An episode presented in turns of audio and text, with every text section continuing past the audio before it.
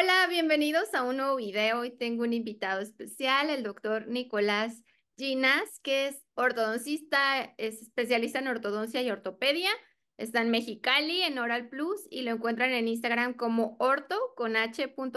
Bienvenido, doctor, ¿cómo estás? Muy bien, muy bien, doctora. Muchas gracias, gracias por, por la oportunidad, Paulina. Este, primero que nada, pues mucho gusto, como Paulina, la doctora ya me presentó, este, mi nombre es Nicolás Ginás, soy especialista en ortodoncia y egresé aquí en la Universidad Autónoma de Baja California, campus de Mexicali.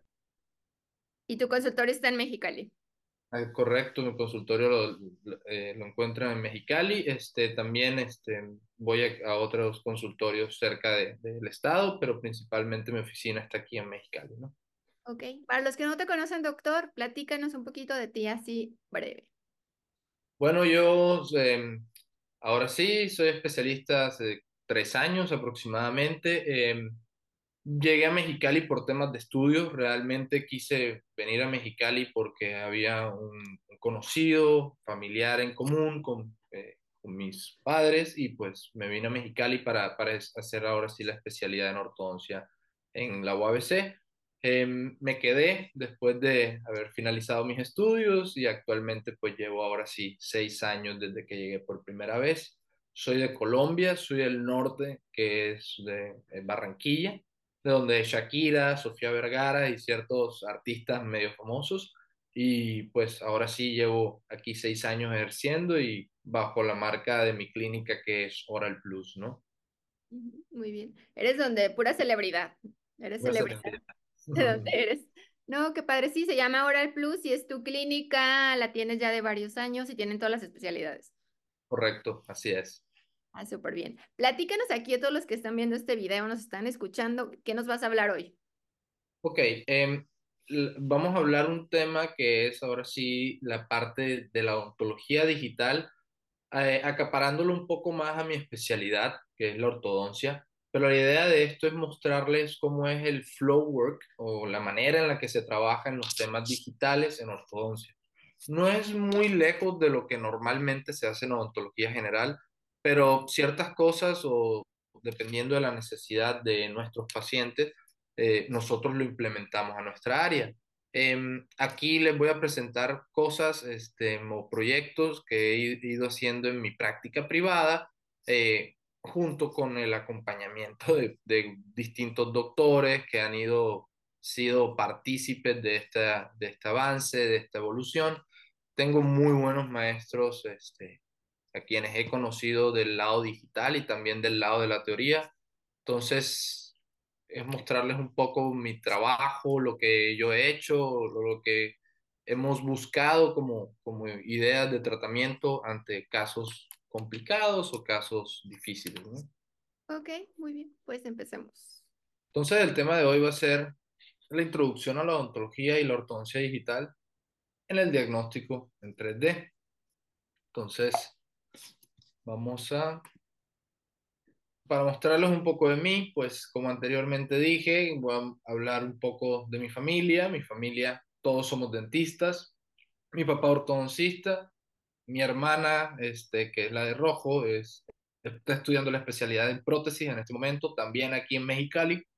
Mi mamá es odontopediatra y su servidor, pues ortodoncista.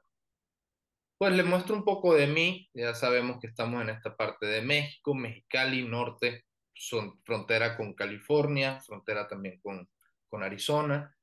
Eh, aquí al lado tenemos este, distintos estados como Ensenada, eh, Rosarito, Tecate, Tijuana, ¿no? Entonces, eh, eh, dentro de lo que también me gusta hacer, soy un apasionado en el deporte, me encanta la fotografía dental y pues eh, egresé una vez más aquí en la Universidad Autónoma de Baja California.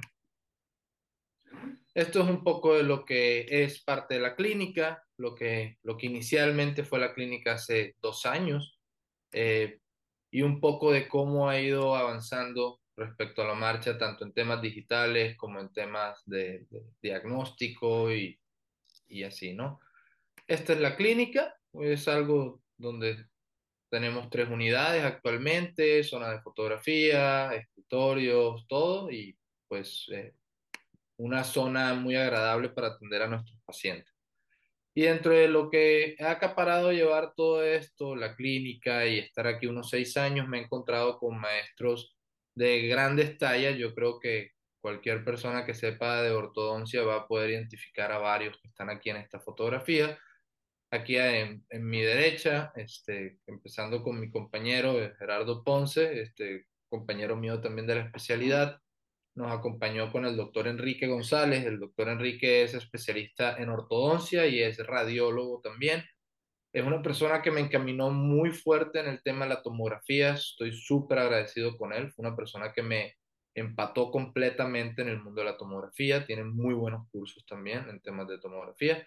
A mi izquierda, en la fotografía de arriba, es mi papá, eh, mi primer maestro en, en, la odontología y luego ahora sí en la ortodoncia fue mi sensei fue la persona que me enseñó muchas cosas bases, ¿no?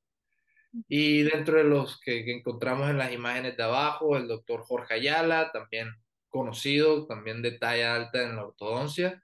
Y en la derecha nos encontramos con todos los del grupo de eh, Rod Williams o Face, que son del tema articular. Hoy en día son los tops del el tema articular en ortodoncia, el doctor Carlos Becerra, Oscar Palmas e Íñigo Gómez, ¿no? Y ahora sí, pasando al, tema principal, vamos a hacer la, eh, vamos a platicar un, un, poco la diferencia entre lo digital y lo analógico. Siempre que hablamos de lo digital, dentro de lo que nos imaginamos, hablamos del tema del uso de, de, materiales, ¿no? El, el, el, dejar a un lado el tema de los alginatos, el tema de las siliconas, porque un factor económico que, que, a la larga es una inversión para nosotros, para nuestra práctica privada, porque ahora sí vamos a, a disminuir el uso de ciertos campos operativos, el uso de alginatos, el uso de, de muchos, muchos materiales de, de, de, de copias, exacto. Entonces, aparte de que podemos hacer este tipo de trabajos en, en digital, este, vamos a dejar a un lado lo que pueden ser las dudas en el trabajo del laboratorio. ¿Qué quiere decir eso? Cuando hacemos impresiones, que de pronto al momento del vaciado hay, hay una modificación del material o el yeso se contractura o algo o tiende a fracturarse, pues este, ya dejamos un tema de, de las dudas del trabajo a un lado, ¿no?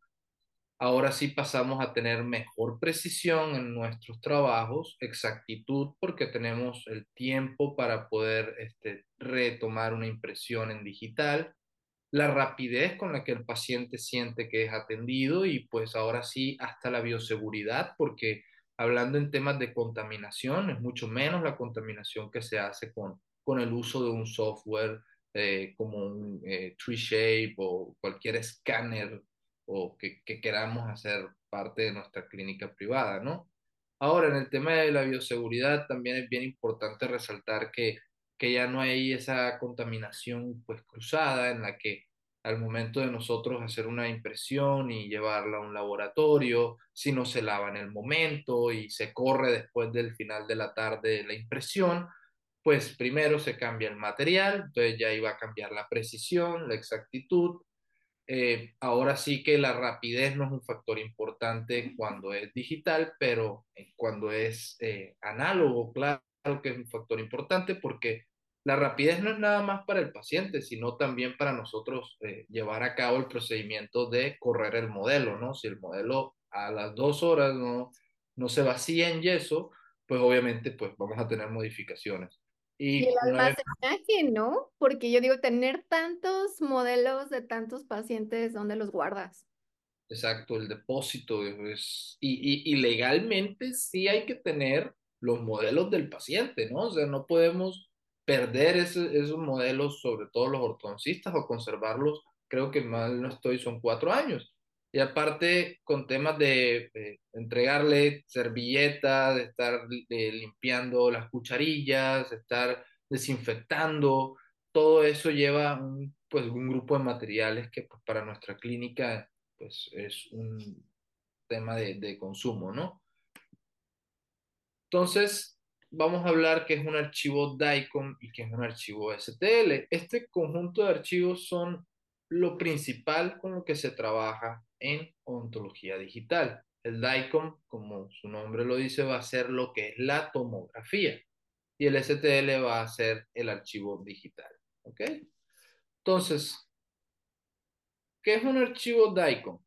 Es un estándar de transmisión de imágenes médicas y datos de hardware de propósito médico.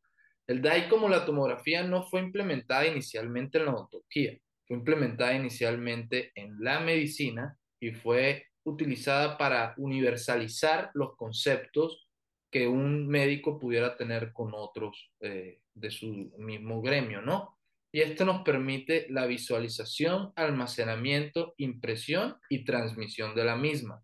Ahora, cuando hablamos de un archivo DICOM, hablamos de un archivo que viene comprimido. ¿Por qué viene comprimido? Viene comprimido por temas de seguridad. Como son datos de uso confidencial de las clínicas, como vienen de, un, de datos médicos, son temas confidenciales en nuestra práctica privada. Es por eso que no vienen siempre los archivos abiertos, sino cortes de ciertas partes, ¿no?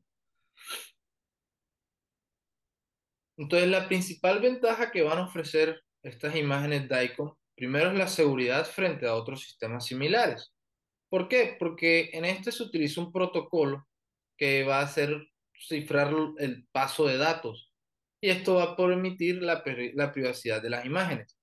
¿Esto que nos permite a nosotros? Ahora sí que no pueden eh, violar el, permiso de, de, compartir estos archivos porque siempre cuando se toman en un grupo radiológico vienen comprimidos y a veces vienen hasta con claves. Se tiene que solicitar el acceso para este tipo de archivos.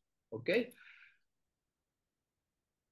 Y usualmente vienen en este tipo de sistemas que, o este tipo de programas que poco conocemos en computadoras que van a ser WinZip y WinRAR. Entonces uno ingresa estas carpetas y ahí viene el slide o todas las mil eh, ideas o pedacitos del archivo que juntos los vamos a arrastrar a una plataforma donde vamos a poder visualizarlos.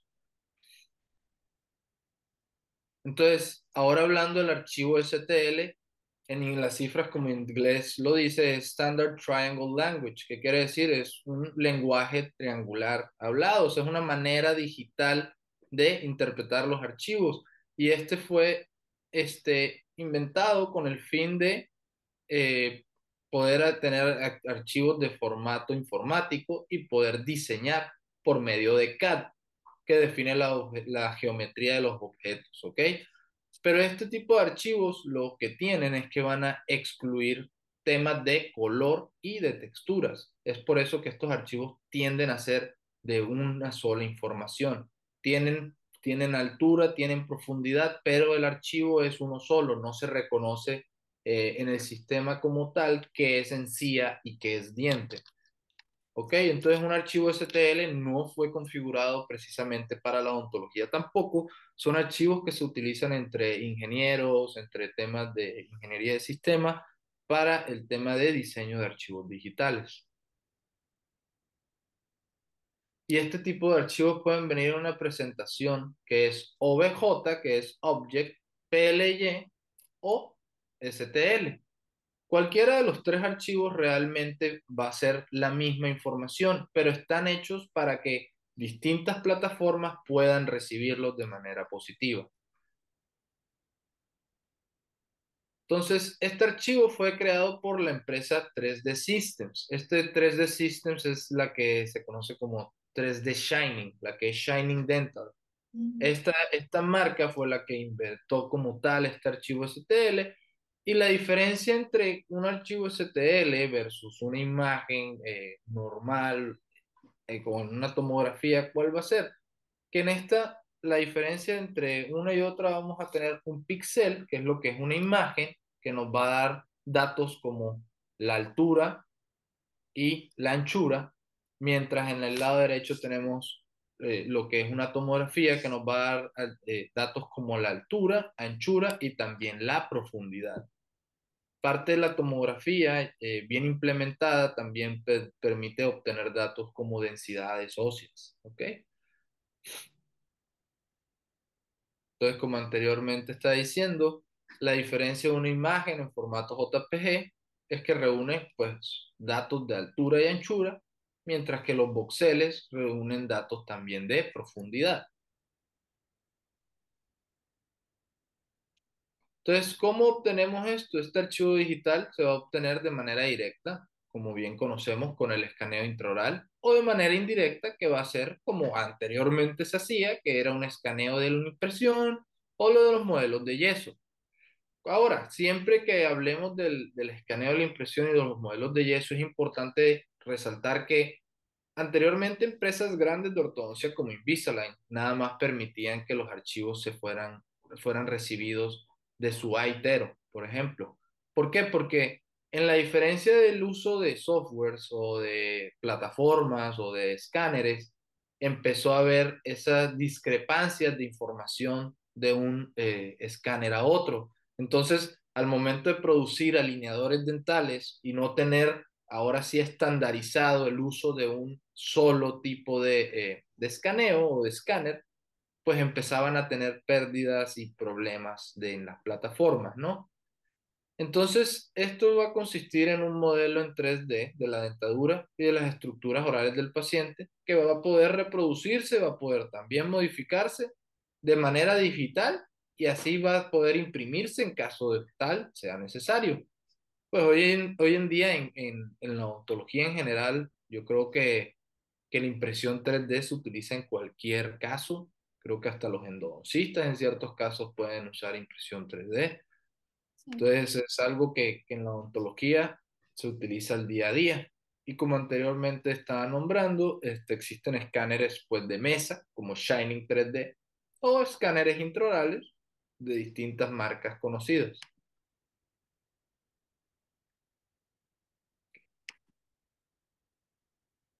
Entonces,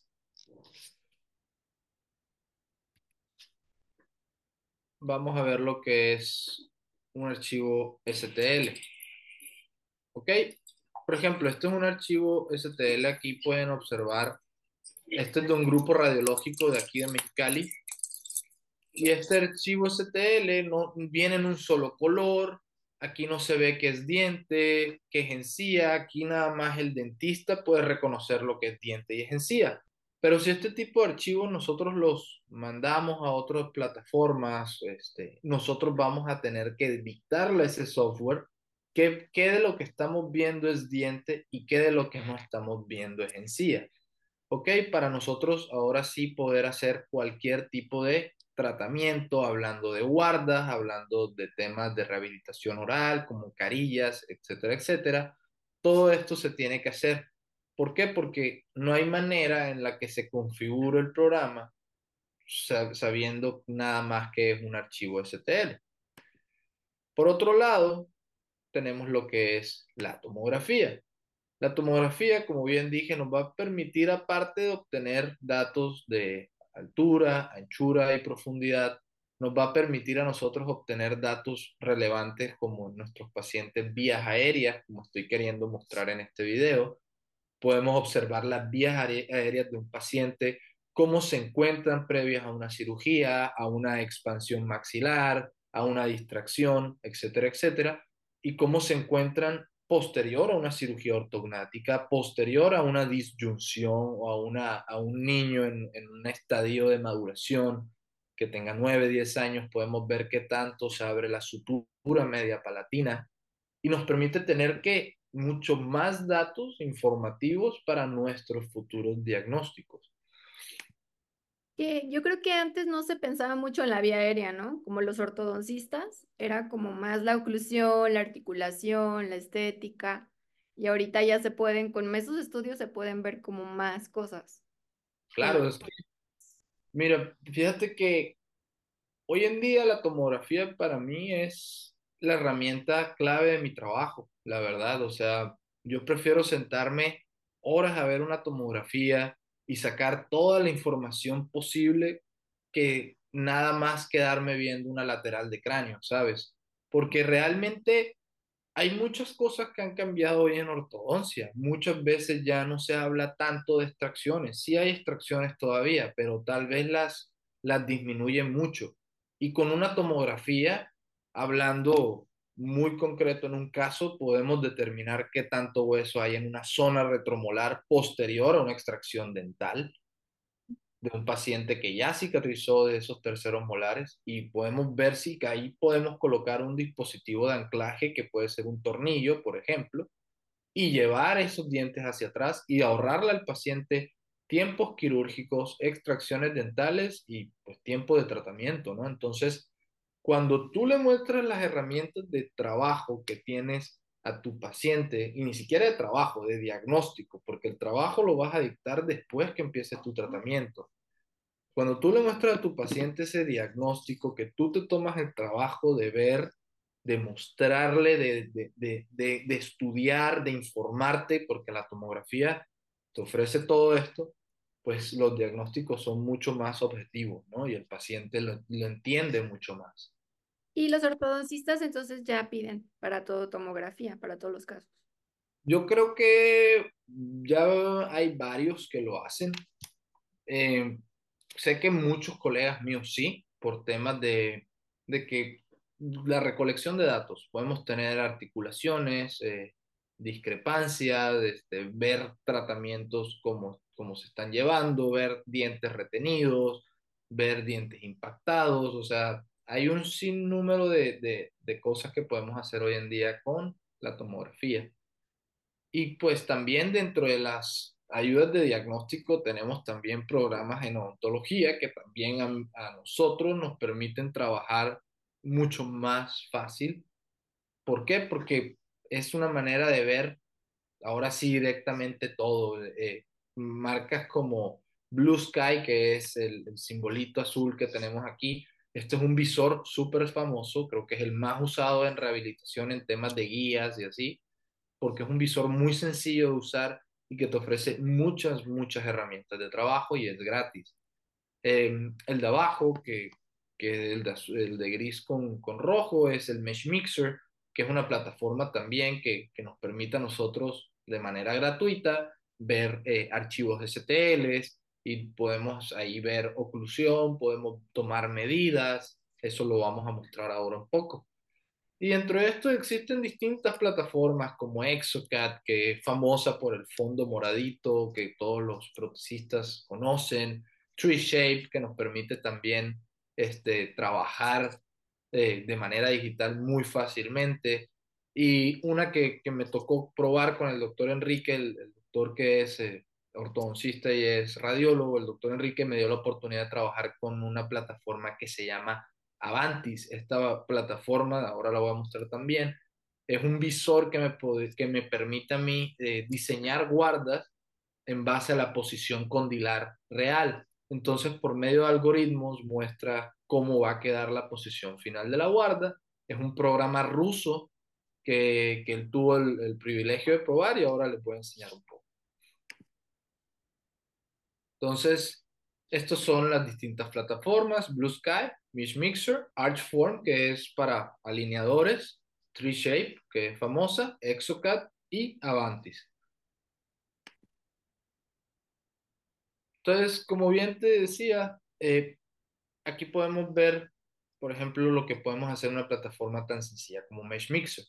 Mesh Mixer, por ejemplo, es una plataforma que yo en mi práctica privada sí tengo los modelos en mi mano, pero si yo puedo ver los modelos de manera 3D, agarrar un mouse y tomar ciertas medidas, creo que voy a ser mucho más exacto que andar midiendo con una regla a qué altura voy a colocar mis brackets o mucho menos en boca del paciente. Esto me da a mí pues algo de tiempo de trabajo, es una herramienta muy útil, eh, sobre todo para mostrarle al paciente cuando tú inicialmente tienes que hacer algo, decirle al paciente, bueno, este, hay un diente que se va a ver más corto, más largo, porque su anatomía es así y necesito que lo veas porque si no vas a creer que el diente está más adentro de la encía y realmente es porque está más cortito. Entonces, yo creo que el paciente es muy visual. Entre colegas podemos entender un número de cosas. Yo me puedo sentar con, con, con, con usted, doctora, o con cualquier otro doctor y explicarle esto. Y claro que una imagen habla más que mil palabras, va a entender de qué estamos queriendo hablar, pero a veces el paciente necesita más información, necesita ver algo, necesita imágenes. ¿Por qué? Porque porque es la única manera de autodiagnóstico que él va a tener para saber si lo que le están diciendo tiene sentido o no. O sea, si uno le muestra esto al paciente, el paciente aprecia el tiempo, aprecia eh, la tecnología, porque dice, ah, mira qué sencillo es ver esto en un televisor o en una pantalla grande o en una computadora y no verlo en mis manos eh, eh, con el modelo de yeso, etcétera, etcétera, ¿no? Entonces, Mesh Mixer es una plataforma que me permite a mí tomar medidas, me permite a mí ver overjet, overbite, me permite a mí tomar registros como oclusogramas y una vez más, eh, no son plataformas diseñadas para odontología, son plataformas que se han ido adaptando a, a, a, la, a, la, necesidad de los doctores. O sea, esta yo la encontré hace cuatro años y fue en época de pandemia y empecé a explorarla, explorarla. Disculpa. Y me di cuenta que tenía muchas ventajas, que tenía muchas cosas a su favor, que podía ver al paciente sin necesidad de que me trajeran los modelos, en caso tal de que yo no tomara modelos y el paciente se fuera a hacer estudios, ya a mí esto me lo suben a una nube. Y en ciudades como Mexicali, que son ciudades rápidas, de circulación sencilla, no hay tanto problema, pero en ciudades grandes donde el tráfico sí es un problema, donde el, el tener a alguien que lleve los modelos al doctor, eh, el tener a alguien que haga todo este dato, este proceso, es difícil. Entonces, cuando uno ya tiene esto, que toman un escaneo en un grupo radiológico, si el doctor no tiene la disponibilidad de un escáner y lo remite a un grupo radiológico, pues está súper bien que tú estés en tu cama o que estés en un viaje o que estés ocupado quieras ver algo rápido,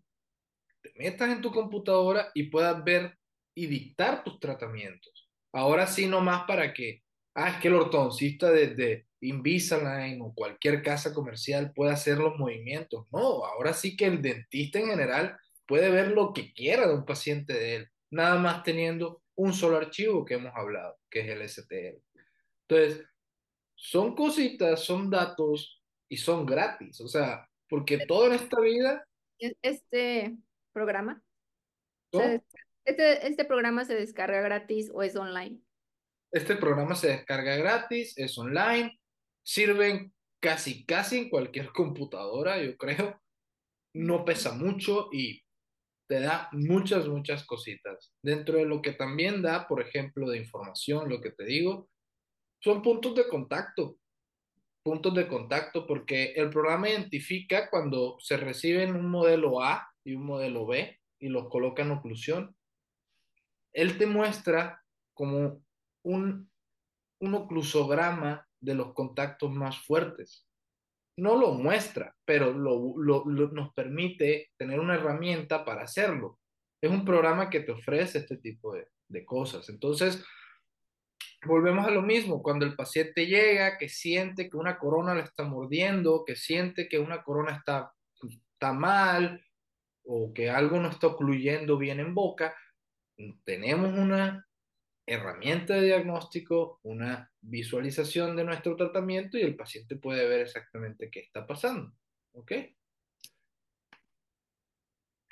Entonces, dentro de las distintas cosas que se pueden hacer en estas plataformas, está eh, pues una que esta le hice con un colega en la especialidad, esta le hicimos en la especialidad, cuando apenas estaba empapándose el tema de la odontología digital hace más o menos unos cinco años y quisimos hacer una guía para hacer pues ahora sí un recorte gingival, no un recorte nada más estético para un paciente. Y pues idealmente pues la guía tenía que salir como la vemos aquí en, en la foto, aquí en la parte de arriba. Y en la parte de abajo, realmente lo que quiero enseñar es cómo se ve la guía, porque en, en, su momento hubo mucha práctica y error para hacerlo, mucha, mucha.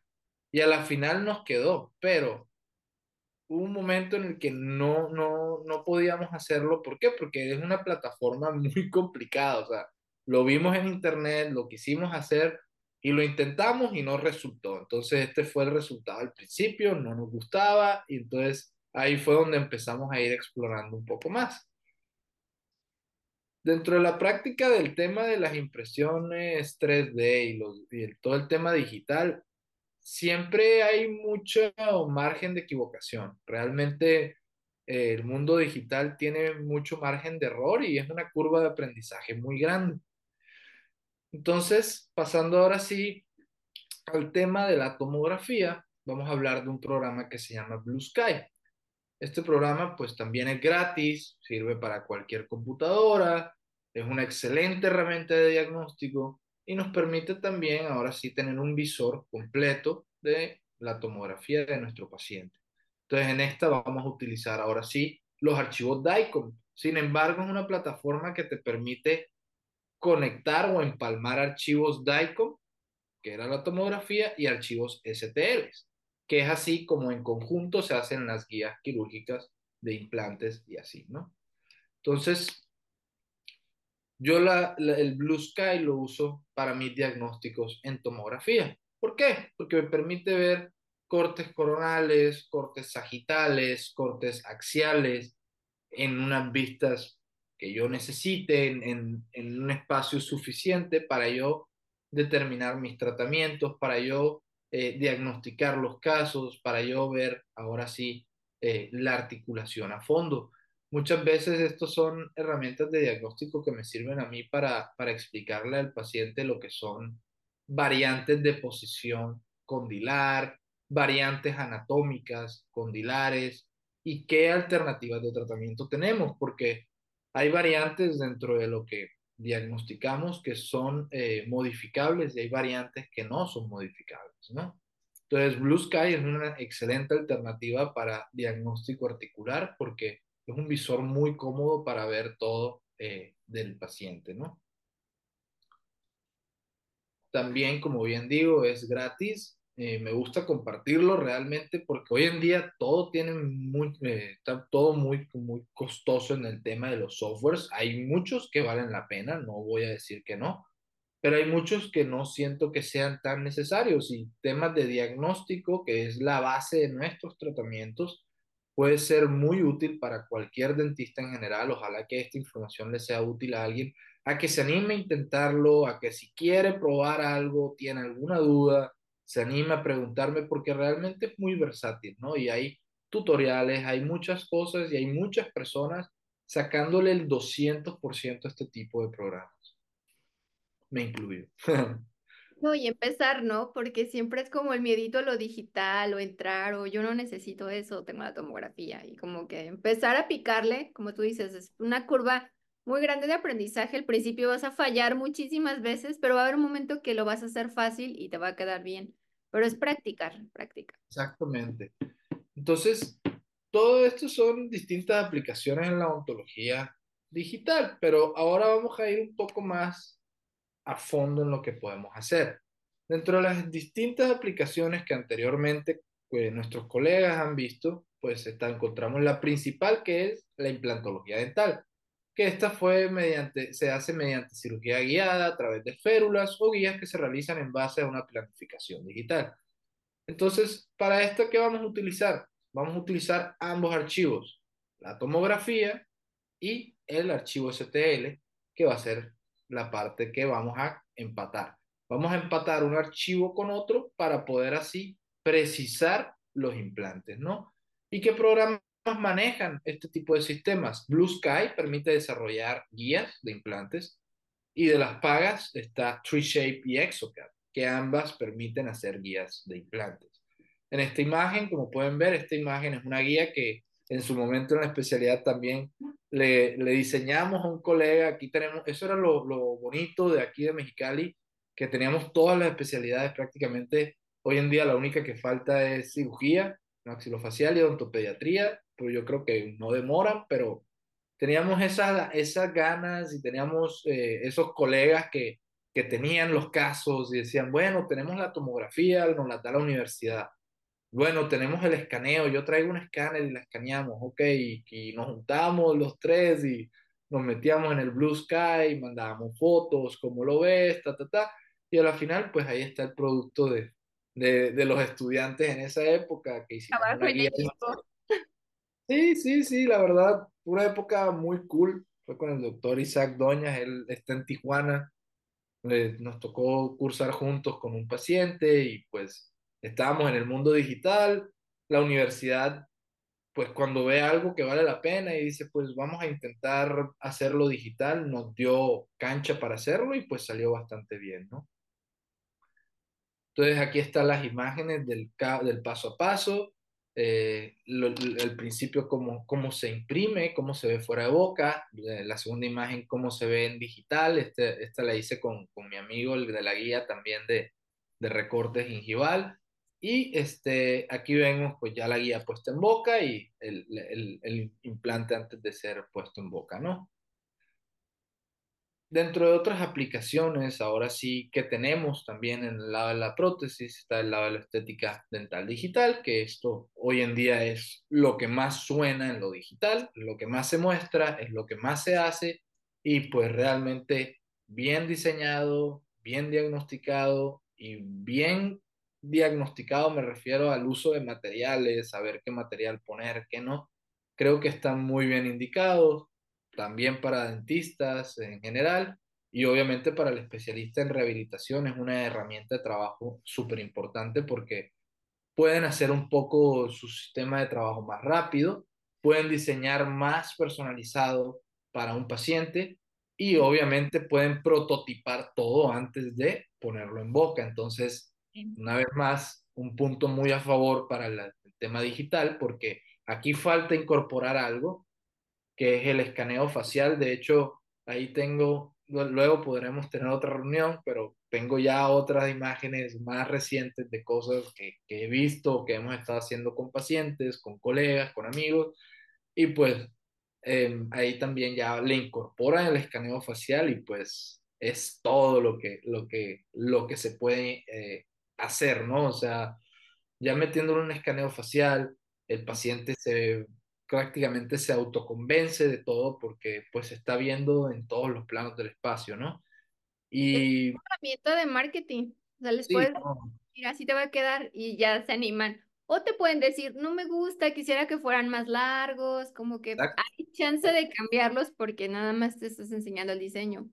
exacto, porque, porque para mí sí es bien importante eso, o sea, yo que, que, que te digo, dentro de la, de la competencia también digna que hay en Mexicali, sé que muchos colegas, conocidos, amigos, protecistas, eh, todos los que conozco, creo que no hay ninguno que hoy en día no, no se meta en el lado digital a diseñar o a, o a darle ese plus de, de, de su marca, ¿no? De decir, a mí me gustan los colmillos así, y ya el- ese, ese doctor ya sabemos cómo le gusta que le hagan su diseño, y yo sé que los técnicos cada vez que se filtran más con sus doctores, también van entendiendo cómo le gusta el diseño a cada uno, ya, ya entienden un poco más las bases de esto.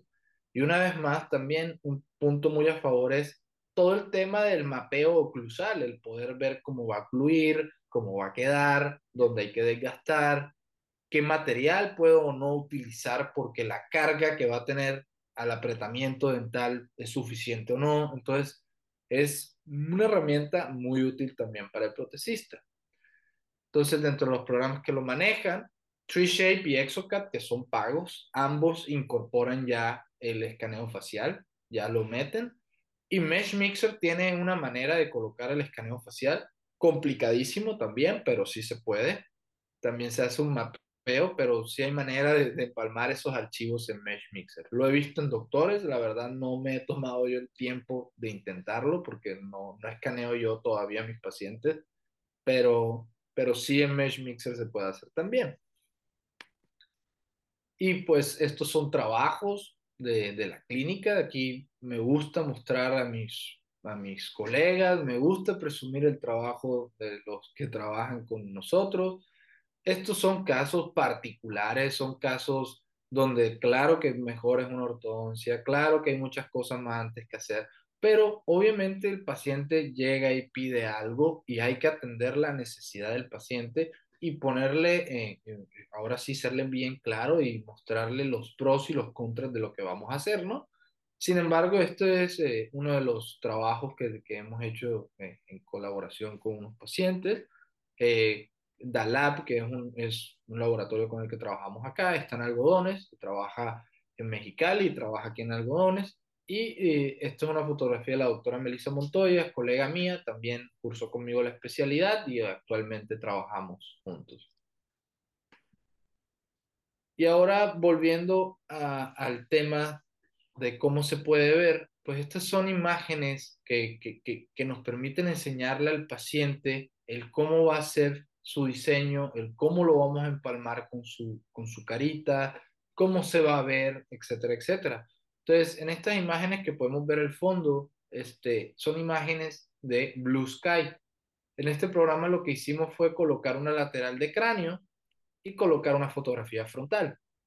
¿Y qué nos permite hacer el programa? Nos permite colocar los archivos STL y empalmarlo con el fin de hacer como una predicción al paciente. ¿Esto para qué nos sirve? Ayudas de diagnóstico, este, el paciente sonríe, podemos ver qué tanto podemos alargar dientes, qué tanto no se pueden alargar dientes, qué tanto va a quedar inclinado el plano oclusal, que es muy importante en, en, ortodoncia el tema de, la inclinación del, del, plano oclusal por temas de, art, eh, de articulación y estabilidad, ¿no? Entonces, esto nos permite ver también en este tipo de programas cómo va a quedar el paciente antes y después de un tratamiento. La prótesis dental digital, ya que esta parte ya lo, ya lo hablamos un poco anteriormente, en esta lo que hacemos pues se escanea, se diseña y se fresa la prótesis. Esto estamos hablando ya de los All-on 4, All-on 6, cuando ya este, está todo eh, de, eh, implanto soportado, ¿no? Entonces, en este punto también se utilizan eh, archivos STL, eh, archivos tomográficos y archivos como imágenes o escaneos faciales y los programas que lo manejan principalmente son Exocad y TreeShape, ¿no? Entonces, esto una vez también es, un trabajo de la clínica que se hizo en DALAB, que también es el laboratorio con el que yo trabajo. Y pues es un trabajo muy bonito, bien diseñado en 3D, lo, están completamente preparados los que trabajan ahí en el laboratorio. Y pues ahí es una barra híbrida, como se ve, soportado por cuatro implantes. Están lindas. Sí, no, trabajan muy bien, la verdad. O sea, la competencia ahora sí que en, en, ciertos laboratorios es muy fuerte porque, vaya, hoy en día esto es la clave de todo. Entonces, el, el, el que, el que diseñe mejor, el que se tome más el tiempo de, de hacer todo, pues yo porque aquí no me gusta colocar tanto las imágenes de los pacientes, ¿no? Pero, pero esto en boca ya bien cementado se ve Sí.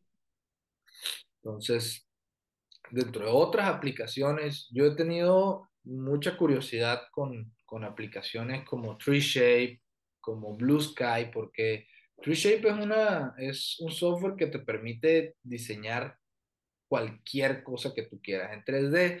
Entonces, una vez más, tenía un amigo protecista que quería hacer una cucharilla individual para un paciente y pues estábamos en pandemia, teníamos el tiempo, queríamos hacerlo real, entonces un día nos sentamos, ok, vamos a diseñarlo, vamos a ver qué pasa y pues lo imprimimos. Y pues lo hicimos, lo diseñé yo, esto lo diseñé en TreeShape, que ya es pago este programa, pero fue una, una, una impresión para, para un dientecito de un lateral, un, un lateral que no estaba, eh, que nunca había sido, eh, nunca había erupcionado y pues había hecho una cucharilla para, para ese dientecito.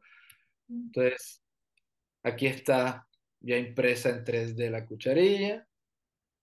La probamos en boca y aquí vemos cómo después de, de probar ya tiene el material de impresión, ¿no? Entonces son de las distintas cositas que hemos hecho, no solo en mi área, sino en odontología general, me, ayudándole a otros colegas a, a, a realizar sus proyectos también, ¿no? A ver ¿qué más podemos hacer? ¿Qué software usas más?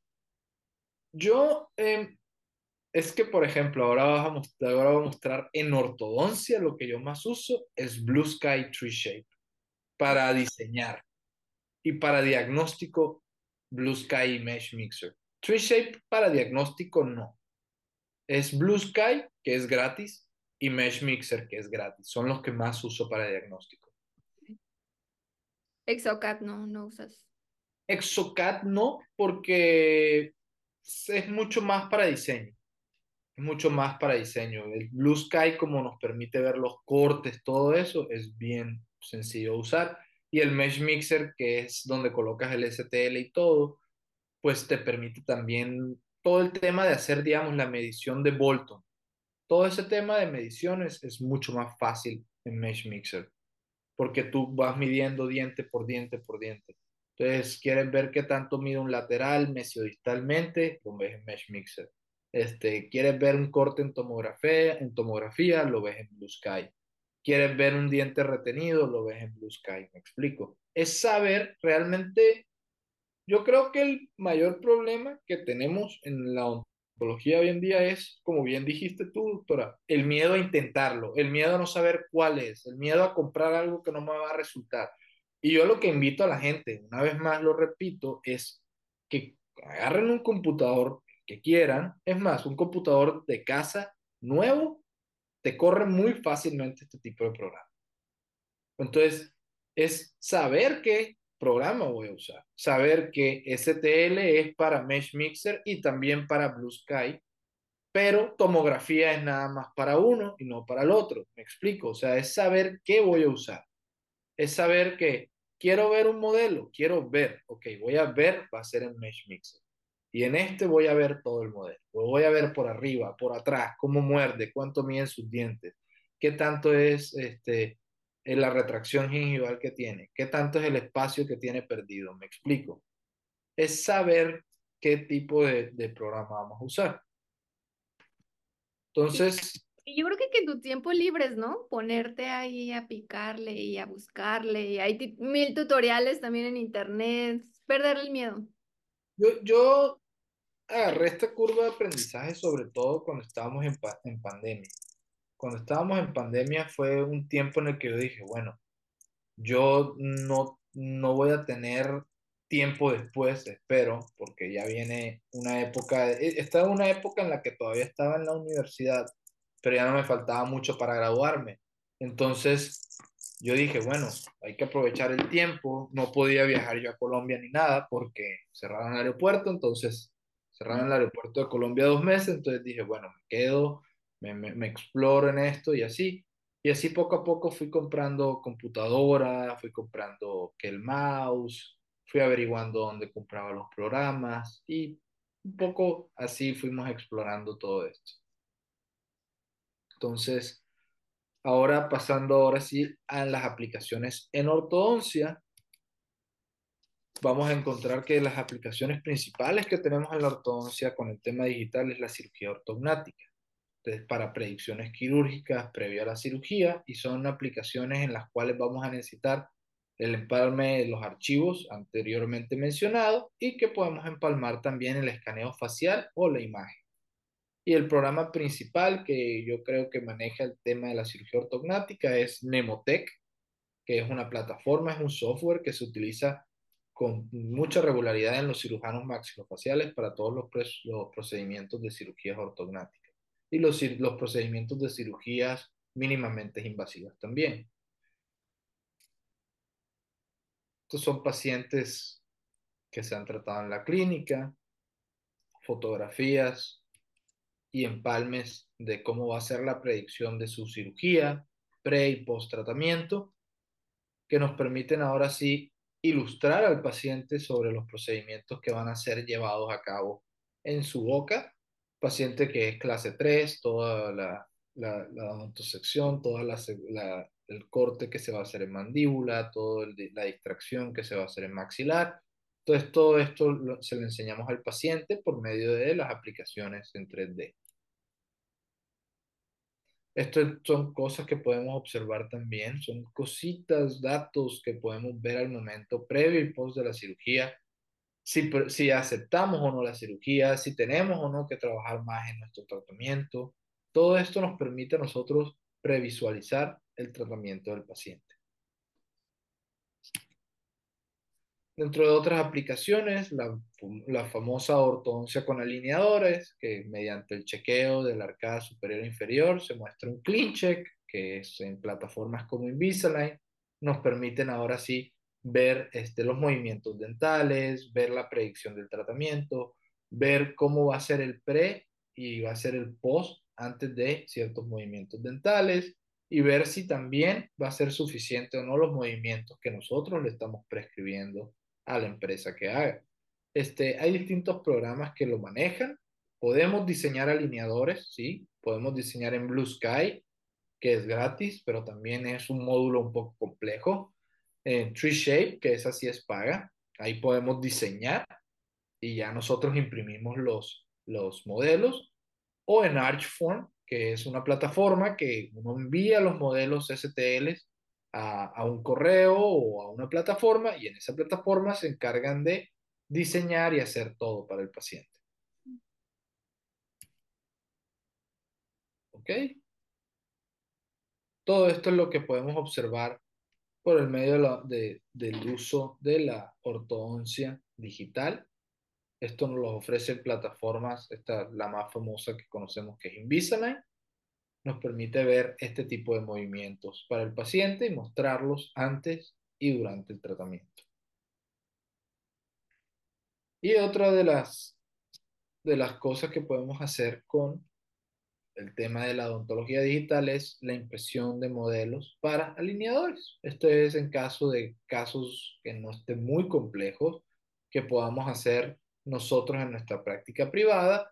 Entonces se mandan a imprimir los modelos y luego se bajan los acetatos con la secuencia por cada uno de los alineadores. ¿Okay? Aquí vemos la transición de lo digital a cómo sale el modelo impreso y luego cómo se curan en la máquina para ahora sí bajarlos en acetatos.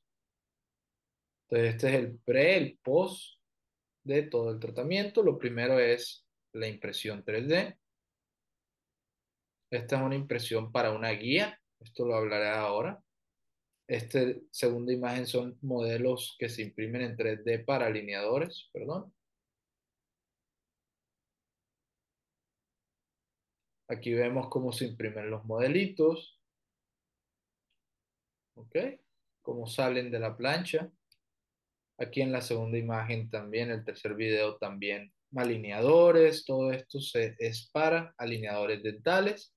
Y en la último video vemos cómo se van curando estos cuando salen de la impresión 3D. Este es el paso a paso. Aquí vemos cómo se este, diseña ahora sí el alineador. Y aquí yo estoy bajándolo en una termoperforadora. Ese soy yo el que los está recortando, los está metiendo en el acetato para posteriormente ahora sí recortar. Y así los, los distribuimos en su momento, se le entregan al paciente con su numerología, eh, con sus indicaciones y con su paso a paso ya bien escrito. ¿no? Aquí está el cómo lo hacemos, ¿no? Primero se coloca como una pequeña capa que es delgadita que va a hacer que se separe el modelo de, de resina o el modelo impreso del acetato rígido, ¿no?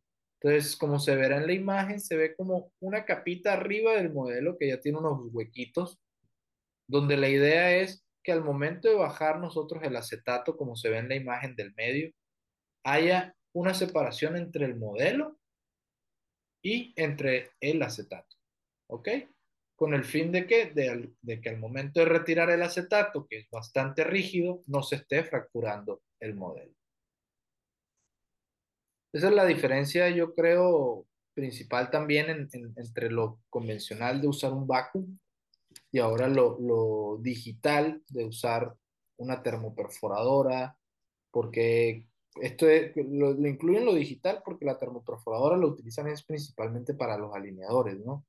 Entonces, como es diferente el tipo de acetato que se utiliza, es de otra calidad, es mediante códigos que se calienta la plancha, no es como en tiempos, como lo hacemos como en el vacuum, ¿no?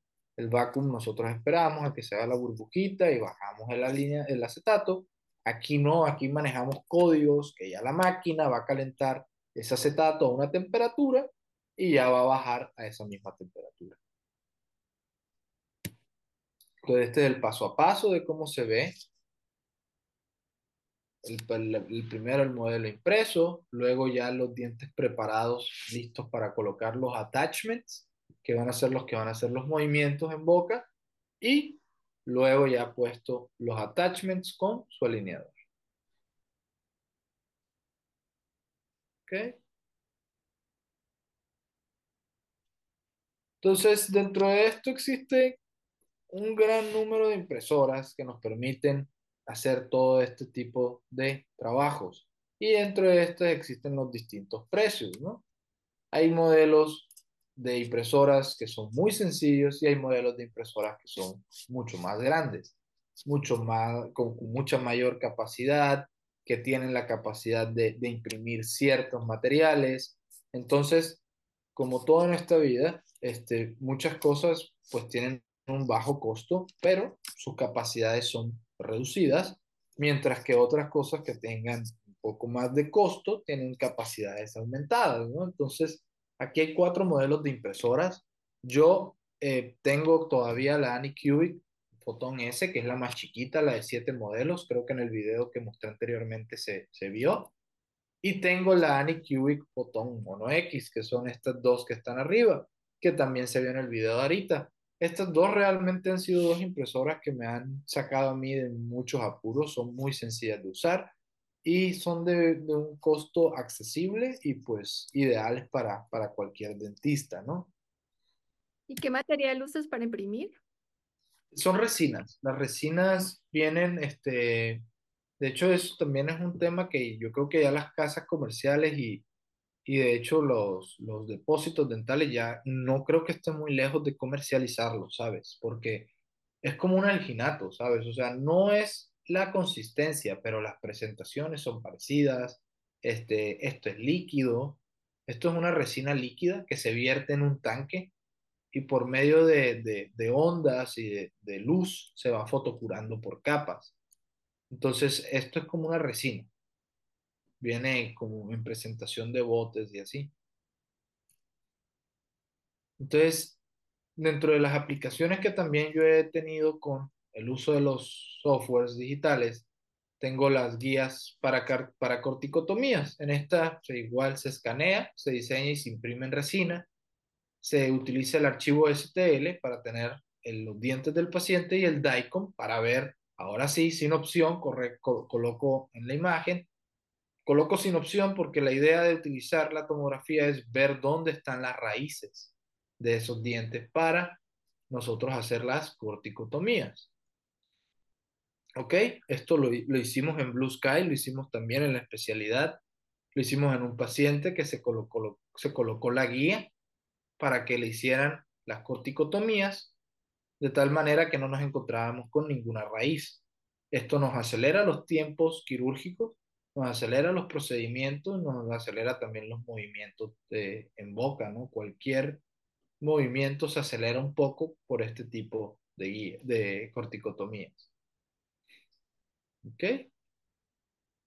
Aquí se ve un corte exactito, yo imprimí de tal manera que quedaran esas ranuras para que al momento de colocar eh, la herramienta para hacer la corticotomía, si pudiera ser sin llegar a una raíz.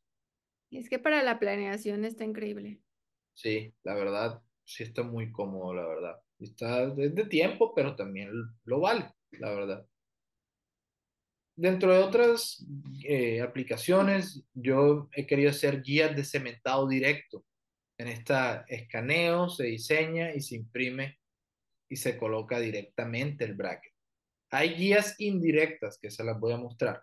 Esta guía la quise hacer porque usaba un tipo de brackets que yo decía, me gustan, eh, la casa comercial es buena, eh, y decía, bueno, quiero usar ese bracket, pero lo quiero cementar de manera directa.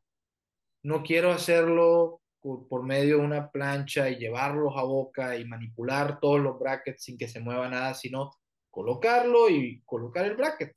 Lo vi en internet, me entró la curiosidad, lo hicimos. Entonces, una vez más, este, encontré el bracket que más se le parecía, le- lo busqué en internet, me dijeron que sí, que son la misma base, ta, ta, ta, y pues lo hicimos real. Ahí se ve la guía de cómo se ve puesta en boca. Esta guía la diseñamos, la colocamos y ahora sí que colocamos los brackets de una manera muy, muy sencillita, ¿no? Imaginación es el límite. La imaginación es el límite, literal. Aparte que hasta eso, o sea, el paciente podía morder la guía y ya tenía la boca cerrada, era nada más grabar. Hay una guía hasta eso, hay una guía para los attachments que vi el otro día, que es una guía para saber dónde grabar el diente para colocar el attachment, porque el attachment no va en todo el diente a veces. Entonces es una guía de grabado específico, o sea, la imaginación, ¿no? Sí. Y ahora sí, la guía de cementado directo, que es igual, se escanea, se diseña, se imprime en resina y lo hago en resina clear. O sea, esta resina viene en colores, como bien la viste ahora en negro, la viste en naranja, la viste en gris. Esta la hago en transparente para que al momento de fotocurar el material tenga la capacidad de fotocurarse. ¿Qué pasa? Entonces, exactamente. Entonces, eh, eh, eh, aquí es bien importante eso porque sí pasa que la gente cree que por fotocurar por arriba nada más va a ser suficiente y pues no, sí necesita a veces que haya cierta translucidez al momento de fotocurar. Que normalmente aquí, lo hacen con guardas, ¿no? Que lo he visto que lo hacen con guardas normales. Exacto, pero es un proceso lentísimo porque es preparar el modelo, luego arenar, eh, o sea, preparar el bracket, colocarlo y luego de colocarlo, bajar en la plancha y quitarla y luego preparar el bracket. O sea, al momento de que queda el bracket en la plancha, antes de llevarlo a boca nuevamente, tienen que arenarlo, porque ¿cómo lo pegaron al modelo? Con resina. Entonces, ya al momento de que tienen que arenar un bracket que no ha entrado en boca, para mí, ya las propiedades del material se están perdiendo completamente. Yo es un tema que veo en, la, en, en la, en hacer las cosas indirectas, de manera convencional, ¿no? Porque a mí se me hace un bracket clear, un bracket estético, cerámico, que tú lo estés arenando, tiene un punto de resistencia, ¿sabes? O sea, realmente va a llegar un punto en el que la malla no te va a resistir otra arenada, o sea, no va a pegar, o sea, el bracket no llega virgen a la boca, ya llega, pues ahora sí manipulado, con una adhesión previa a un modelo de yeso, entonces, eso sí es un problema para mí. Yo entenderé quién lo hace y no se le pe- despega ninguno y le quedan todos en boca y súper, pero en mi trabajo, en mi manera de trabajar, es más difícil, ¿no? Yo no lo veía útil, lo aprendí a hacer en la universidad, se me hizo medio complicado. Dije, pues si lo podemos hacer así, que ahora todo está apuntando para acá, lo hacemos. Aparte que me da la oportunidad también de, si le quiero empalmar el archivo tomográfico, puedo ver la posición de las raíces al momento de hacer un movimiento. Entonces, aquí está, ahí se ve, en el lado derecho, bueno, creo, creo que estoy. Ok, ahí se ve, ¿verdad? Ahí se ve la guía de cementado indirecto. Ahí se ve la adhesión que tiene el bracket. Ahí se ve la, la, la, o sea, cómo se pega de bien el bracket a la cara vestibular. Aparte que no estoy cubriendo todo el bracket para que llegue. Estoy cubriendo la mitad del bracket y todo esto yo lo puedo hacer de manera digital. Yo lo quise recortar para que hubiera menos interferencias, porque también en un paciente con mucho apiñamiento, al tú colocar una guía tan rígida, es difícil que no haya una zona retentiva. Son cosas que he ido aprendiendo conforme a la marcha. O sea, son cosas que he ido haciendo una tras otra, tras otra, tras otra, y las primeras 10 no quedaron. Y era lento, y me daba pena con el paciente, pero lo hacíamos. Ya la segunda que quedó, magnífico. Y ahorita Entonces, eres súper rápido, me imagino. Ya es la práctica. Sí, sí, sí, sí, o sea, ya, ya, ya realmente es muy caso, muy específico, te digo, la curva de aprendizaje está saber qué casos vale la pena o no hacerlo así. Porque sí también hay un punto en el que esto no se lo cobro yo al paciente, o sea, yo voy a cobrar lo mismo, haga lo que haga, y lo único que estoy perdiendo es tiempo en caso tal de que no salga, y algo económico porque obviamente estoy perdiendo resina, ¿no? Pero en tema de práctica error, si encuentro un punto medio accesible, pues realmente es muy útil, o sea, me, me ahorro mis tiempos quirúrgicos, o sea, un cementado voy a, o sea, el paciente llega, nada más grabo, coloco adhesivo y los brackets quedan pegados en un minuto. Ah, exactamente. Es tan, tan, o sea, es lo mismo. Eh, ponerle lámparas, trabajamos de dos lámparas de fotocurado, literal, para que sea rápido y que, te, y que sea sencillo hacerlo. No, sí se ahorra mucho tiempo en sillón. Claro. Y esta, digamos, hoy en día hay cosas que han cambiado, la resina no es la misma resistencia a la que uso, uso una que tenga como macropartículas de, de, elasticidad, o sea, que no sea tan rígida, porque necesito un, un, un poquito de elasticidad. ¿Ok? Entonces, esto también son otras guías que he hecho. He hecho guías de distintos tipos. Estas eh, la diseñé, por ejemplo, para otro tipo de bracket. El, el bracket que utilicé anteriormente es tipo Damon este es tipo CCO.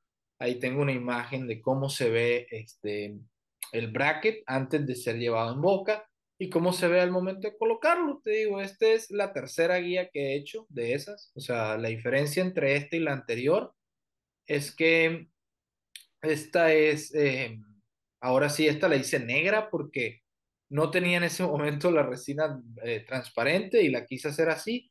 Entonces lo que quise hacer fue dejarla como hasta la mitad también, como para que no acaparara todo el bracket. Y pues también resultó bastante bien, ahí se ve en la imagen cómo adaptó súper bien. y una vez más me reduce los tiempos de trabajo. Entonces aquí se ve la guía en dientes digital y ahora sí, aquí se ve en la izquierda en digital los brackets y los dientes y en la derecha ya la impresión y los brackets, ¿no? Puestos. Ahí está. ¿El anterior la habías como seccionado?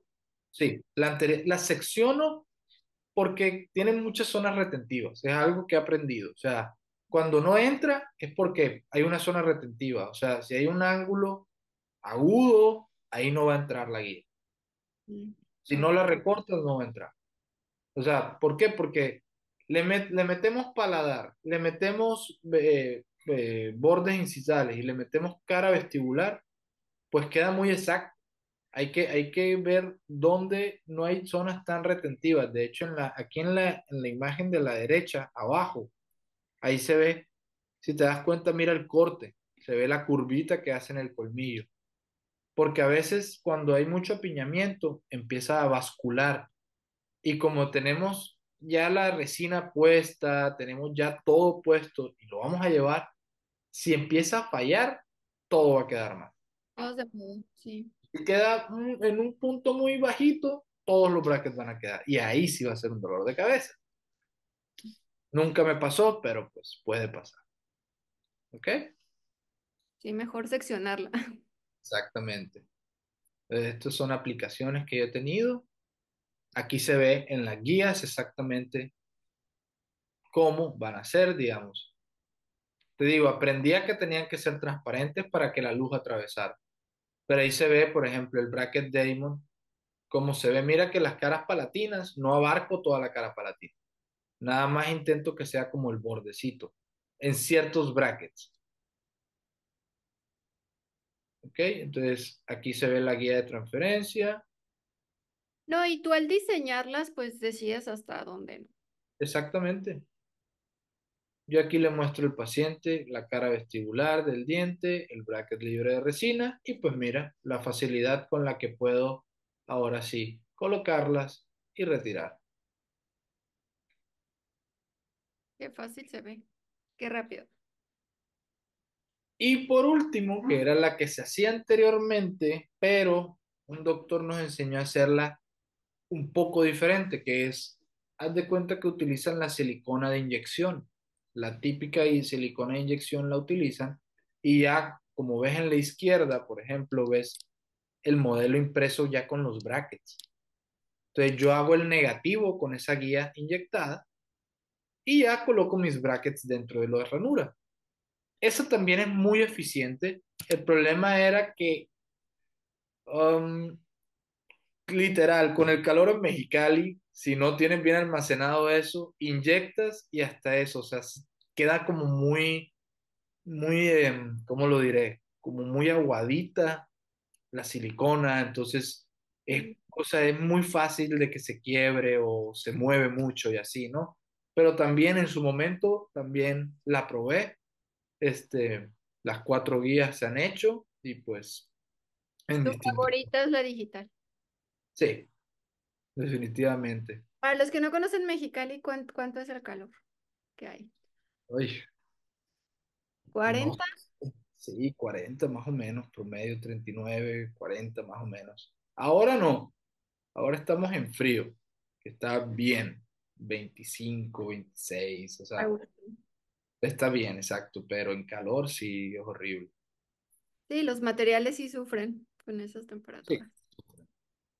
Y bueno, dentro de otras aplicaciones, pues la colocación de microtornillos, en esta se diseña y se, se imprime, en esta también se utilizan archivos DICOM y STL, que son de uso estricto para precisamente saber dónde nos vamos a encontrar con, con alguna estructura dental, ¿no?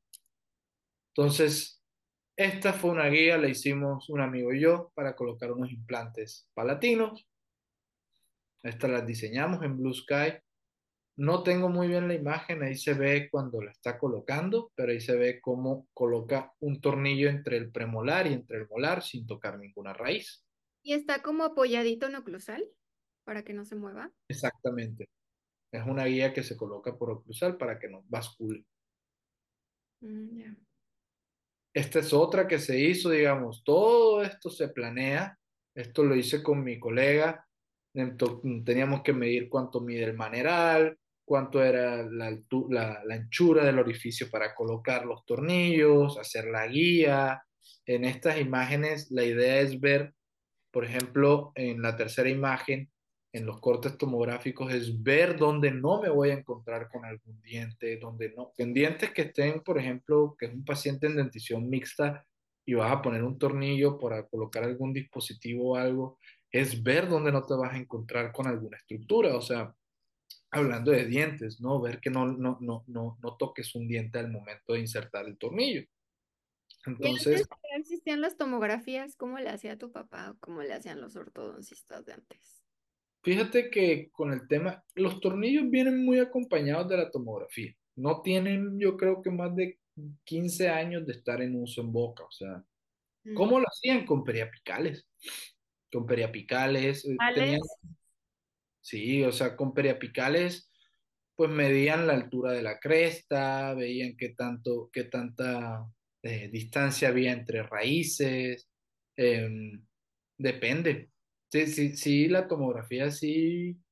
Pues, bueno, tornillos palatinos anteriormente creo que no se usaban. Solo como eh, marcos tubulares, ¿no? Ajá. Sí pero sí, hoy en día se utilizan muy común en ortodoncia. Entonces, esta es una de las guías que hicimos también para colocarlas en boca. Y esta es toda la planeación.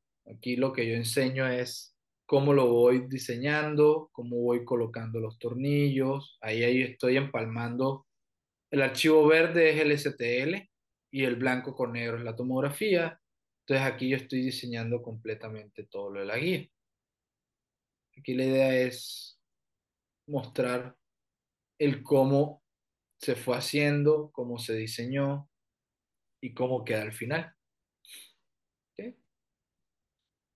Y esto fue ya probándolo en Mesh Mixer, coloco los dos archivos, coloco los tornillos, corroboro que se van a entrar. Mm. Y ya, ahora sí, que ya puedo saber cómo va a estar el ABC. Estas son otras guías que se han hecho también. Ahí se ve clarito el color de la resina. Como te das cuenta, tiene apoyos en oclusal. Así, para que el paciente pues no tenga ningún problema al momento de colocarla. Ahí se ve la guía. Y la idea de esto es poder ver esto, la tomografía. La, la, la idea de la tomografía es poder ver estos cortes. Es poder ver que si yo voy a colocar tornillos aquí, aquí no hay nada que me, que me, que me, que me vaya a estorbar en el paciente, o inclusive que, haya buena cantidad de hueso, o no lo sabe si puede tener un defecto o no en hueso, o sea, saber qué calidad de hueso voy a manejar. También saber cuáles son las estructuras anatómicas que pueden estar por aquí. Identificar que la sutura media palatina, en caso tal de que se fuera a utilizar un tornillo, se va a abrir. Y, y pues ahora sí ver dónde se encuentra cualquier estructura de cuidado, ¿no? Como el incisivo, como, como el agujero incisivo, etcétera, etcétera.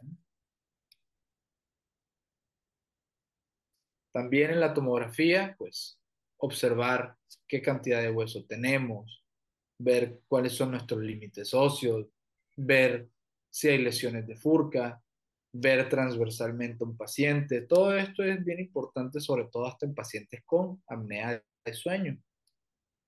Y pues ayudas de diagnóstico, por ejemplo, determinar cuando un diente tiene viabilidad en un tratamiento, digamos. Este diente, por ejemplo, esta imagen, si te das cuenta, es un premolar que está rotado, pero vestibular está hacia palatino. Entonces, eso también nos sirve mucho para ver la viabilidad de no hacerle promesas a un, paciente. Yo no le puedo decir a un paciente, le voy a dar la vuelta a ese diente, ¿no? Porque es muy probable que en el proceso de hacerlo, el, el diente se vaya a un tratamiento de endodoncia. ¿Por qué? Porque lo vas a rotar completamente, o sea, y es muy probable, entonces eso nos ayuda también a determinar alternativas de tratamiento, ¿no? Una aplicación más que tuve en los en, en la odontología digital, ya para terminar, es la aplicación de aparatos en 3D. Esto se hace, esto se puede diseñar, esto lo aprendí a hacer también en TreeShape y aprendí a diseñarlo, lo hice y luego se imprime y se manda a colar en metal. Entonces, esto es una muy buena herramienta también porque me permite ahora sí que diseñar un aparato muy específico o un aparato que tenga yo, que quiera hacer algo yo muy particular o que quiera un diseño muy específico también. Aparte que hacer dobleces de este tipo para que tenga tanto engranaje en el paladar y así, que no moleste ninguna otra estructura, es difícil. Es doblar, doblar y doblar. Entonces, para que no les gusta doblar alambres también. Exacto. Entonces, aquí puedes ver también cómo la adaptación que hay, muy buena. Entonces, esta también es una de las aplicaciones que se puede tener en la odontología 3D hoy en día. Es súper exacta las bandas. O sea, las bandas son a la perfección del diente. Exactamente. Todo eso lo diseñas tal cual a la, a la perfección del diente. O sea, tiene pues tiene muchas ventajas realmente, o sea, ya, porque aparte que ni siquiera tú lo imprimes, o sea, tú ya lo imprimes y lo mandas a un laboratorio y el laboratorio lo hace metal. Sí, claro. claro. Entonces, esto por ejemplo es como se ve en boca, ya puesto el aparatito, se disimula mucho más, no se ven tanto, no se ve tan aparatoso el aparato. Sí. Y así este, se le hicieron unos ganchitos para hacer una máscara de tracción, para usarla con una mascarita, y pues ahí se ven los bracitos como salen, ¿no? Este fue diseñado para un paciente con labio paladar hendido, ya lo habían operado, pero ya venían a hacerle otra vez disyunción. Y este lo hicimos, de hecho, mira, ahí se ve cómo sale ya impreso. Aquí se ve el diseño y ya al final lo único que me tocó hacer fue doblar los bracitos y soldarlo, que también fue un, un buen showcito hacer eso, pero pues a la final se pudo hacer. Este, no fue nada fácil, pero también se consiguió el objetivo, ¿no? Y es expansor, ¿verdad? Sí, es expansor. Este se lo hice a un doctor de España que me dijo, necesito un disyuntor que sean dos brazos independientes y quiero que sea todo de una sola estructura. Nada más yo le quiero soldar el tornillo. Entonces se lo diseñé y no, no, no me llegaron las fotos ya recientes de cómo quedó, pero ahí lo que hice fue la forma, los cilindros son donde van los tornillos, por ejemplo, y el cuadradito es donde va a ir el disyuntor. Entonces todo el resto, los dos bracitos los mandó a hacer por separado, los soldó y ya quedó solamente un aparatito. Y este son de las múltiples aplicaciones. De hecho, eh, este paciente ya tengo la fotografía final, la subí la semana pasada. Esta paciente, este fue uno de los usos más cómodos para mí, el tema de poder diagnosticar y abordar un diente en cualquier plano del espacio, porque aquí yo le podía mostrar al paciente en Blue Sky dónde se encuentra un canino, dónde se encuentra un lateral, dónde se encuentra un tercer molar. Entonces, con Blue Sky tengo la facilidad de empalmar los archivos, encontrar el canino y luego pasarlo a Mesh Mixer y hacer un paladar para poder colocarlo en boca y ahora sí, en vez de abrir todo el paladar o hacer este, un colgajo abierto en todo el paladar, voy a colocar una tapita y voy a tener un láser que me va a ayudar a, ahora sí, a debridar un poco la encía. Entonces, conservador. Mucho más conservador. Como te darás cuenta, es un niño de dentición primaria. Este, los papás dicen, pues no le va a doler, tal vez tenga un costo más elevado, pero mi tranquilidad vale que mi hijo no le duela. Entonces, yo sí le, le ofrezco estas alternativas a los pacientes para que ellos vean que yo puedo hacer mucho por ellos si tenemos a la mano el uso de las herramientas diagnósticas adecuadas. No, y ahorita los que están viendo este video se están dando cuenta de que las posibilidades de diseñar y de hacer mil aparatos, cosas son infinitas. En odontología general, pero no me imaginaba tanto en ortodoncia. Sí, la verdad es que sí está muy, muy amplio el tema. Hay muchas aplicaciones y pues con estos dos programas que creo que los he hablado muchas veces, Blue Sky y Mesh Mixer, es que he podido hacer yo muchas, muchas cosas de estas, ¿no? Este, siempre es teniendo en cuenta, digamos, aquí es una interfase de programas, o sea, haces algo en uno primero y luego terminas de hacer el resto en otro, pero realmente siempre aportándole algo de tiempo, tal vez la gente muchas veces dice, no, yo no tengo tiempo, realmente sí si tenemos tiempo para sentarnos y, darle coco con una lateral de cráneo o una panorámica a ver por dónde está el canino. Y tenemos tiempo de trazar y tenemos tiempo de escanear y tenemos, porque hoy en día el que manda al laboratorio no, no le toca imprimir a él, le mandan los modelos impresos, ya no toman impresiones, entonces si uno invierte bien ese tiempo en un diagnóstico, en, decirle al paciente, oye, si tú tomas esta tomografía voy a poder ver todo esto, si no, no voy a poder ver nada de esto.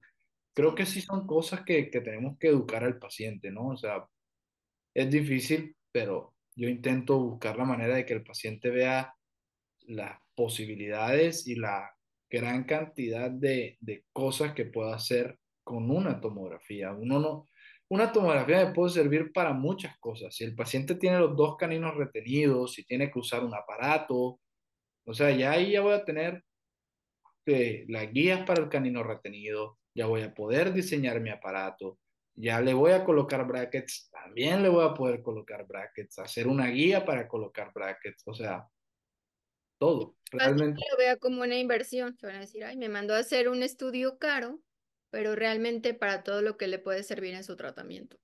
Exacto, o sea, un paciente que me, un paciente que llegue sin colmillos, dos colmillos superiores, que están retenidos. Con una tomografía hacen la guía para los colmillos. Con la misma tomografía hacen la guía para la colocación de tus, de tus brackets. Con la misma tomografía, si necesitas tornillo, hacen la guía del tornillo. O sea, ya le encontramos a una sola tomografía tres aplicaciones. Sí. Tres aplicaciones en el trabajo, no en el diagnóstico. Volvemos a lo mismo, en el trabajo, porque el diagnóstico es ver cuánto hueso hay, ver dónde va a colocar el tornillo, es ver y no hacer. Eso es el diagnóstico, o sea, es antes de hacerlo.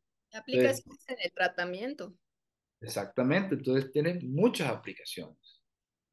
Y, y el utilizar una cosa y otra es clave para conseguir tratamientos que sean menos invasivos, que sean mucho más fáciles de hacer, que, o sea, esto es algo cero invasivo, el, el maxilofacial no demoró ni 15 minutos en hacerlo, la anestesia fue mínima porque cuando vas a abrir el paladar tienes que anestesiar todo el paladar.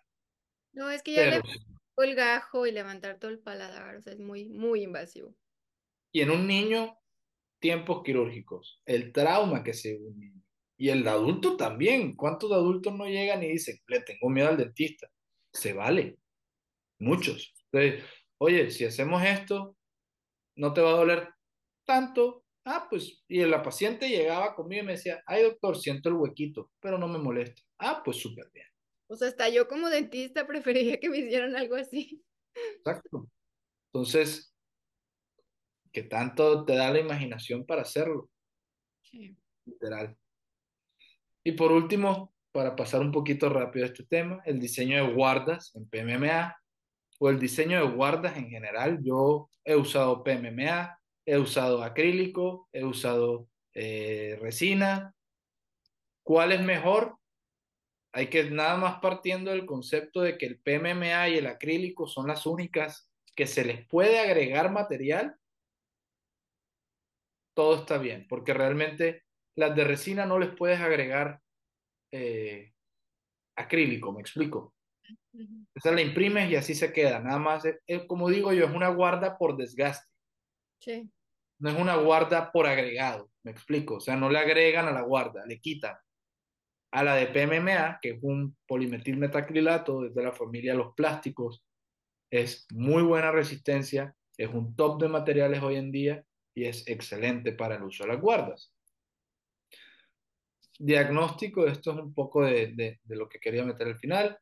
Todo esto son diagnósticos, es ver cuando el paciente tiene que usar guarda, cuando el paciente tiene algo que sea un indicativo para usar guarda.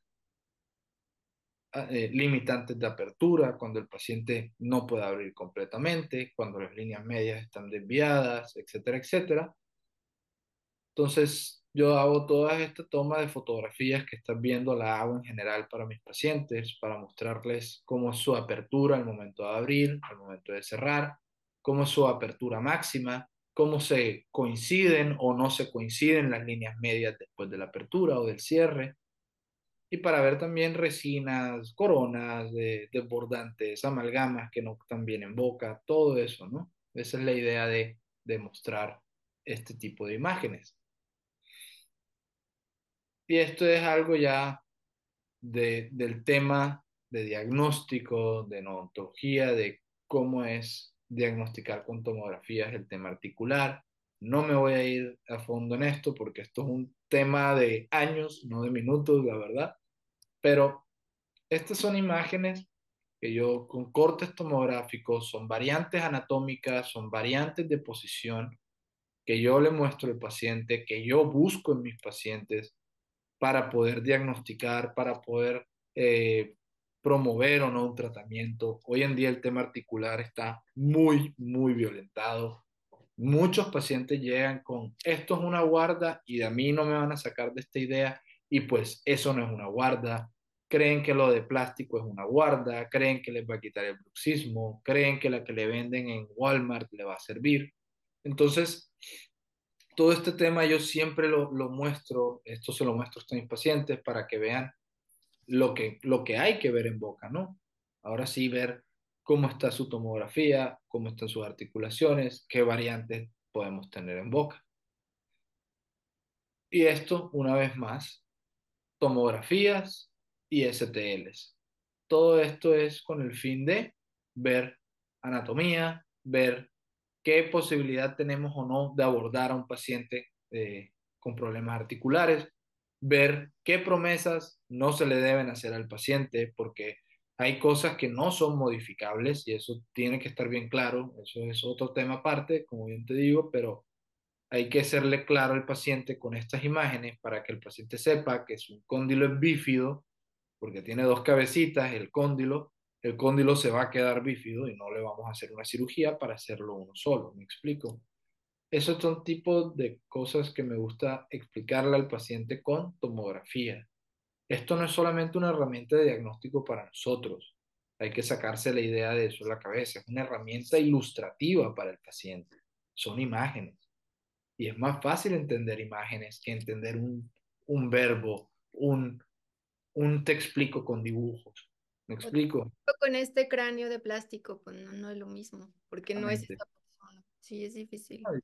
Y todavía en la tomografía nos quedamos cortos. La resonancia magnética ya llegó a cambiar eso. O sea, porque ya la resonancia te deja ver ahora sí que ligamentos y músculos. Y la tomografía no. La tomografía es pura densidad y huesos y dientes. Entonces, esto era como aprendimos a hacer las, las guardas anteriormente, así las hacía yo, en, en articulador. Así se hacían las guardas, sus puntos de contacto iguales de lado y lado. Estos son pacientes, así brevemente te voy a mostrar un caso de que con la ayuda del diagnóstico y la elaboración de la guarda, aquí no fue la guarda digital, todavía no estaba haciendo guardas digitales, todavía las hacía análogas. Pero aquí se ve como el paciente tiene una apertura, abre, se desvía y al cerrar se corrige. Entonces este paciente le dolía, le molestaba, en las imágenes de la, de la izquierda se puede ver cómo es su trayectoria mandibular y posteriormente a su tratamiento de guarda, aquí puedes observar los cambios positivos que tenemos.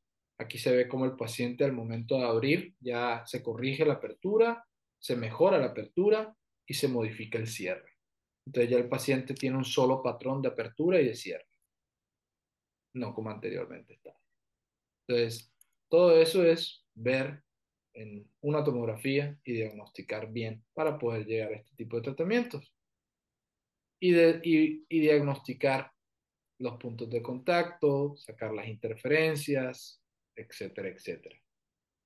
Todas estas son imágenes de tomografías, estas son imágenes de mis pacientes, cosas que les muestro a los pacientes para que entiendan cómo es la forma, cómo es la anatomía, etcétera, etcétera. Y bueno, estas son imágenes de las guardas todavía seccionadas, de distintos tipos dependiendo del caso, ¿no? Aquí lo importante es siempre haciendo un buen diagnóstico tomográfico.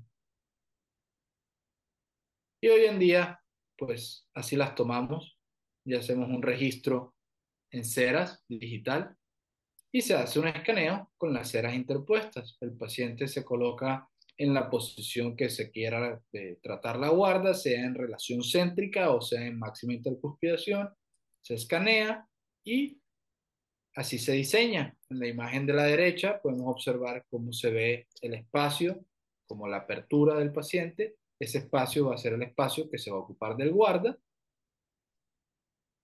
Así se ve la cera puesta en el paciente. Perdón. Todo esto es cómo va a quedar el paciente después de la guarda y el diseño, ¿no? Aquí tenemos cómo se hace la guarda en Exocad. Esto me la diseña eh, el técnico dental. Yo le doy las indicaciones y al final esta es la guarda ya diseñada en 3D. Aquí ya las empezamos a imprimir. Aquí ya las empezamos a colocar impresas en resina y ajustadas. ¿Ok? Así ya, ya nos ahorramos tiempos de trabajo, mucho tiempo de trabajo y ya queda todo perfectamente acomodado. Estos son cursos, cositas que hicimos en la especialidad. Hicimos comparativas del montaje digital versus el montaje manual. Hicimos la toma de los registros. ¿Ok? Siempre comparando, llegó un punto en el que queríamos comparar también qué tanto cambiaba uno con otro cuál era la diferencia entre montar en digital y montar en, en, en manual. Y pues sí, sí hay ciertas diferencias, pero a la final yo creo que puedo concluir que ambas resultan bastante bien, depende, es, como bien digo, es del diagnóstico, ¿no? Así sale la guarda ya impresa y ya nosotros nos encargamos de quitarle todo y pulirla, ¿no?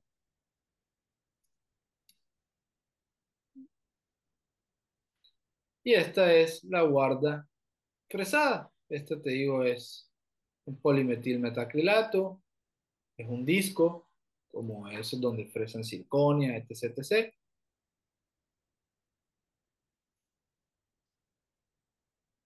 Y ya por último es esta imagen, este video lo dejo porque aquí se ven las tres cosas que nosotros en ortodoncia utilizamos. El articulador, los modelos digitales de estudio y la tomografía. Entonces esta imagen es lo que uno procura trabajar con sus pacientes para así poder llegar a lo mejor en predicción de nuestros tratamientos. Este es un artículo que tengo el gusto de haber hecho con el doctor Enrique González, con el doctor Gerardo Ponce, que, es compañero mío de la universidad, y el doctor Nasib Balut. Este, ellos son los indicados en hablar de odontología y ortodoncia digital para mí en, en México, son unas eminencias en ese tema de la articulación. Con ellos trabajé este, muchos temas articulares y pues distintas alternativas de tratamientos que se pueden tener en temas articulares, se habla en ese artículo, hablan de las tecnologías del ortodoncista y los, las capacidades que tenemos hoy en día de poder hacer guardas. Y pues se los dejo por ahí, ¿no? Este es el doctor Enrique, lo colocamos al principio de la presentación, este es el artículo, eh, apareció en una revista europea en el 2021, lo, lo, lo expusieron. Y pues ahí hablábamos un poco de la diferencia entre los articuladores manuales, la cavidad glenoidea y cómo es la variante o cómo son los cóndilos de variantes en distintas personas, ¿no? Y con ellos utilizamos para finalizar lo que fue Avantis. Avantis es un programa ruso que nos permite hacer un empalme de archivos para modificar la posición del cóndilo. Entonces, todas estas son imágenes de Avantis y esto es lo que lográbamos con, el, Avantis. Nosotros acomodábamos los cóndilos a una posición y en esa posición se hacía la guarda para acomodar los cóndilos de manera correcta. Es por eso que a medida que hacíamos una apertura aquí, aquí se modificaba y aquí atrás también. ¿Ok?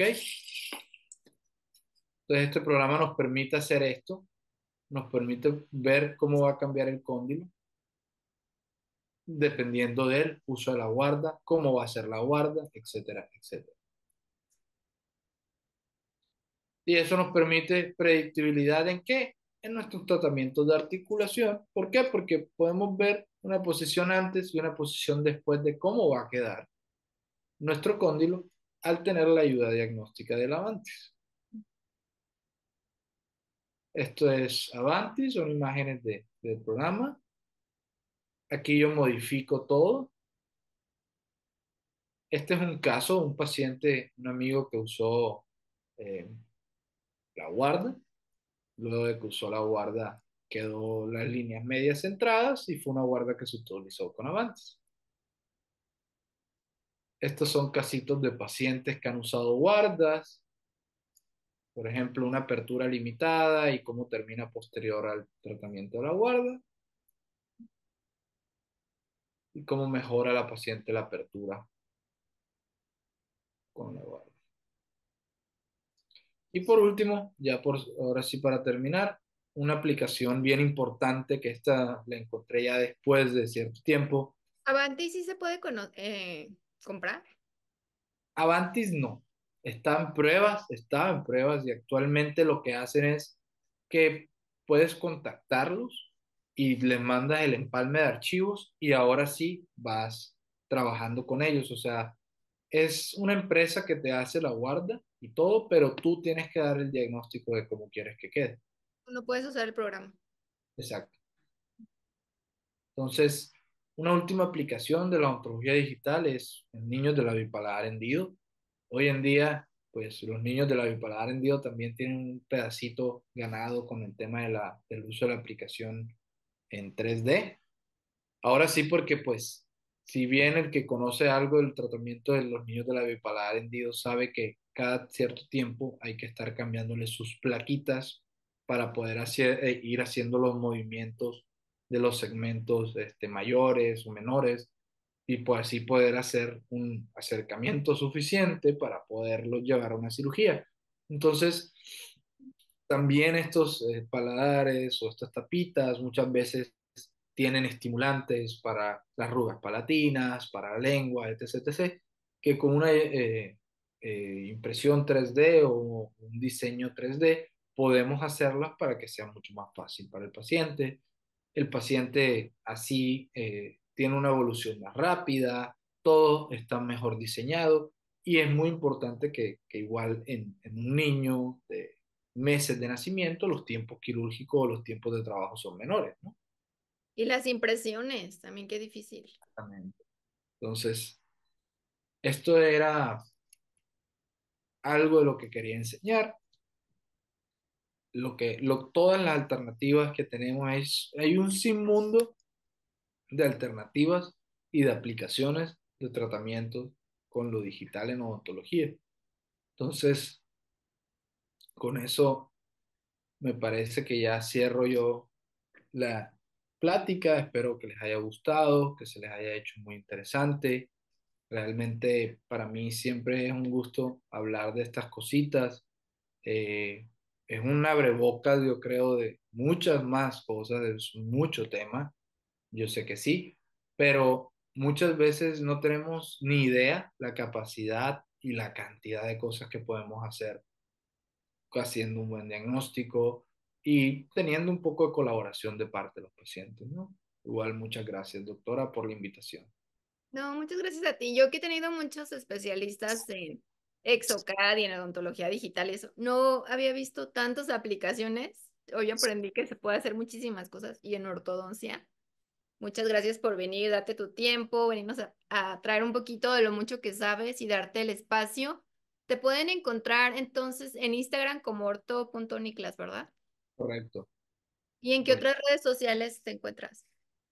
Estoy en Instagram, estoy en Facebook, eh, en cualquiera de las dos me va a encontrar eh, como Ortoniclas, este, igual la página de la clínica, ahora el Plus MX también me pueden encontrar, cualquier cosita, cualquier información que les interese o algo que quieran saber, igual ahí me pueden contactar. Ay, muchísimas gracias por venir, darte el espacio. Sé que andas como súper ocupado y que te dieras este espacio para traernos esta información. Todos seguramente aprendimos, aprendimos viendo este video algo nuevo. Te agradezco tu tiempo, doctor Nicolás, y espero que no sea la última vez que nos visites en Odontoblog. Muchas gracias, doctora. Que esté muy bien y pues un saludo a todos. No, pues muchas gracias. Sígalo en sus redes sociales al doctor. Vean, sube casos también muy interesantes. También aquí en Odontoblog, denle like al video si les gustó. Dejen alguna duda, pregunta o algún tema que les gustaría que el doctor más adelante nos platicara, aquí está la caja de comentarios para que nos dejen sus comentarios y pues nos vemos en un próximo video. Mil gracias, un abrazo hasta Mexicali. Muchas gracias, doctora, que esté muy bien. Un fuerte abrazo. Nos vemos hasta un próximo video. Adiós. Bye, bye.